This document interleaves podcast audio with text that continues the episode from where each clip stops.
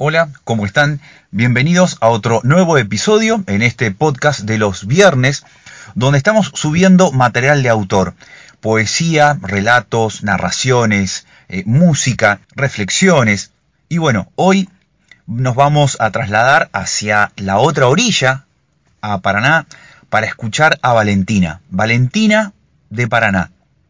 Nos va a ofrecer eh, cinco poesías eh, que son de su pluma son poesías de autor, donde el material que ustedes van a escuchar es a corazón abierto. Realmente un excelente material como los que han ido pasando.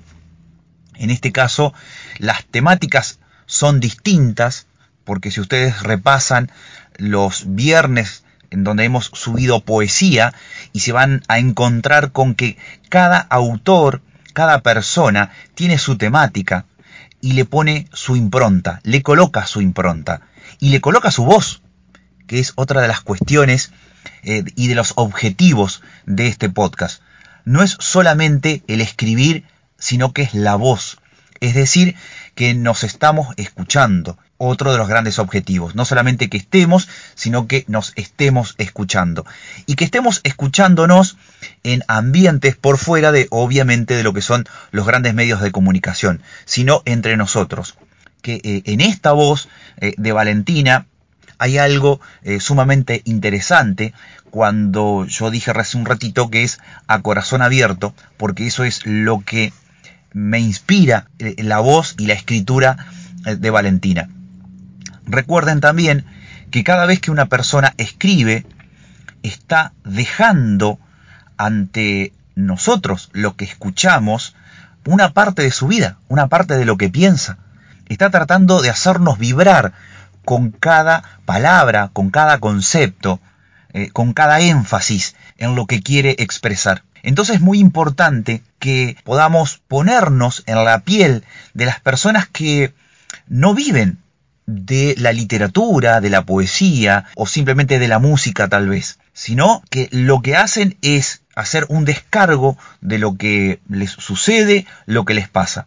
Digo en las poesías que hemos ido transitando, para que podamos ubicarnos en el autor, de que cada vez que escuchemos a las personas con sus relatos, con sus reflexiones, con sus experiencias, como por ejemplo fue lo de Emi, están dejando un pedacito de su personalidad, de su ser, a la expectativa de lo que podamos eh, ser los oyentes. Es decir, nos está regalando un pedacito, una partecita de su vida. Así que eso es un, un, bellísimo regalo que podamos compartir con otros. Así que le agradecemos, por supuesto, a Valentina de Paraná que nos pueda ceder parte de su material, que me imagino que debe ser mucho más, porque incluso me dijo, si vos querés, eh, te paso más material. Yo dije, está bien, con esto es suficiente porque eh, las poesías tienen esa cuestión de la pausa, ¿no? Esa, esa cuestión de que cuando uno escucha una poesía, tiene que generar esas cuestiones eh, de pausa para saber exactamente e ir eh, disfrutando de, cada momento. Así que bueno, si les gusta el episodio, como todos los, los días o las veces que uno está subiendo, que lo quieran compartir, bienvenidos. Así se amplía la comunidad y se amplía este tejido comunicacional. Disfruten de la poesía de Valentina. El siguiente escrito se llama Un beso. Quiero un beso, un beso a las dos en punto, un beso a la milésima de nadie, un beso que no pare el tiempo, sino que me haga saber que esto no existe. Quiero un beso en el instante en que nada nos gobierna, que el cuerpo desaparece, que el alma se desarma. Quiero un beso que de tanto amor me deje esparcida en el aire, como la explosión que te deja volando en mil partículas. Un beso pleno, entre mil estruendos de mundos que no comprenden, que no despiertan Quiero un beso que me haga volar.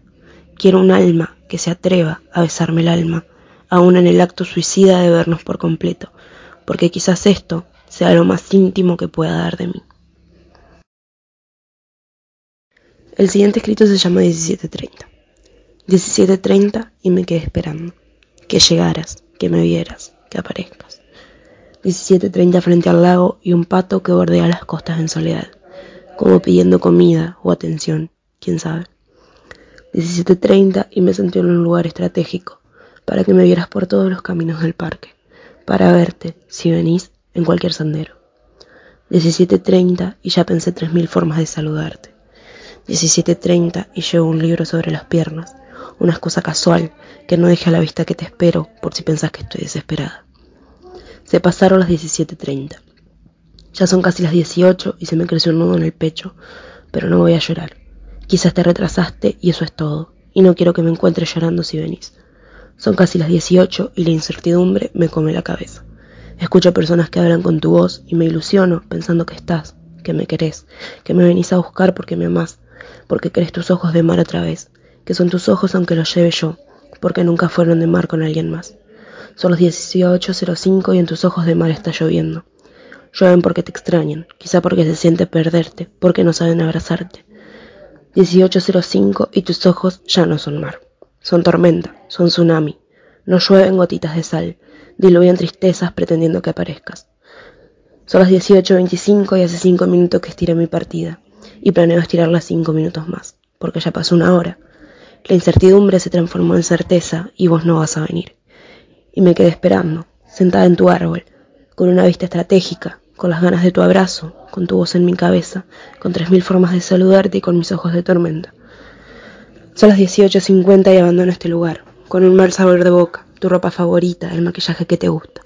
Y me voy diluyendo tristezas porque sé que mucho antes de las 17.30 vos me abandonaste a mí. El siguiente escrito se llama Yo no era.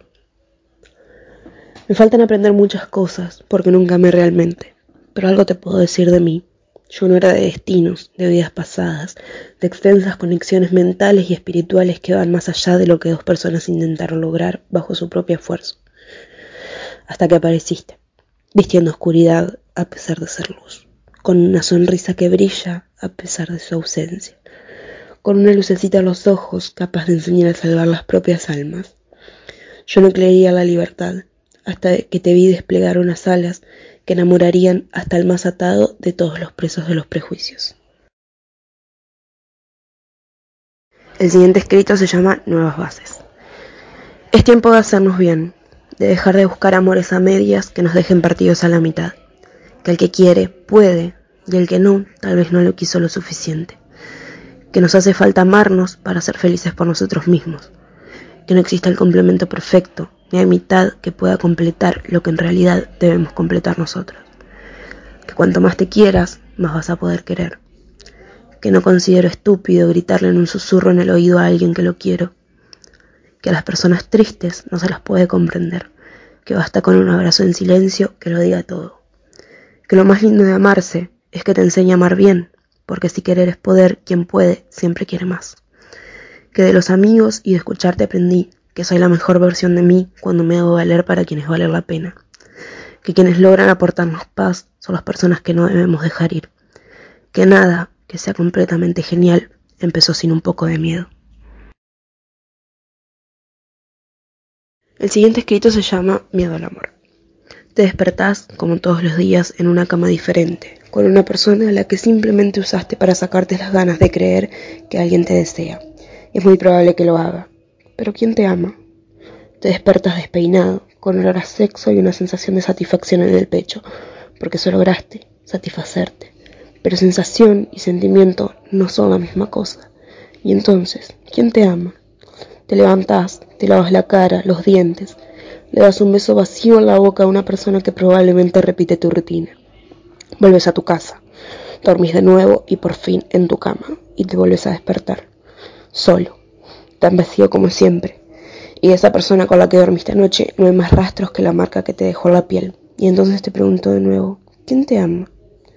No quieres volver a sentirte solo, así que buscas una nueva persona con la que dormir esta noche. Porque repetir personas es aburrido, porque el amor es libre.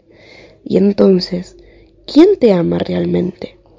Te enamoras de vos, del deseo que te tienen los demás, te vuelves a despertar en tu cama, pero con una persona de la que no conoces más que su estética y las cosas superficiales. Y la verdad es que no te interesa saber más de esa persona, porque no querés involucrarte en relaciones tóxicas. Y de verdad te pregunto, La libertad es desconocer gente que duerme al lado tuyo todas las noches. ¿Puede ser tóxico amar realmente? Vuelves a sentirte solo, vacío, y entonces llamas a la única persona que te aguanta en tu desastre. La buscas porque sabes que puede ayudarte a arreglarlo. Es esa persona a la que le hiciste creer que enamorarse es cuestión de tiempo y no de entrega. Esa persona que sabes que es capaz de amarte. Es esa persona que te valora el más mínimo gesto. Porque esa persona, sin decirte ni que le digas nada, te leyó por completo. Esa persona pudo ver tus miedos atrás de la foto que le mostraste de vos. Esa persona te siente, está para vos, y va. Y dormís con esa persona que te abraza para que duermas tranquilo y te da besos en la frente, de esos que después extrañas cuando te das cuenta del vacío que tenés adentro. Es esa persona que prefiere desnudarte el cerebro antes que las piernas, que prefiere tocarte las heridas antes que la piel, porque sabe que a eso ya lo hicieron todas, porque sabe, aunque se lo ocultes, que dormís todas las noches con una persona diferente, porque sabes que es tu última opción. Pero está, porque entendió un poco más que vos que el amor es entrega y no tiempo, porque prefiere dormir incómoda y mirarte dormir con la cabeza en su brazo y tu mano en sus caderas que dormir estirada en su cama, porque dormido te supo leer, te falta amor, te falta entrega, te falta cariño. Y esa persona sabe lo que vale, sabe que puede tener a alguien mucho mejor que vos, y sin embargo está, porque te tiene fe, porque fue como vos en algún momento. Y necesitó de alguien que le haga entender que se entrega y no tiempo, porque te quiere, con tus cosas lindas y horribles, con el amor que le das, que no es nada comparado con lo que deberías darle. Esa persona sigue al lado tuyo sabiendo que para vos no es más que una figurita repetida que te pide el alma de vez en cuando para no sentirte tan vacío. Y vos sabés que esa persona puede serlo todo y no querés mirarla. Y ahora te pregunto, ¿tanto miedo le tenés al amor?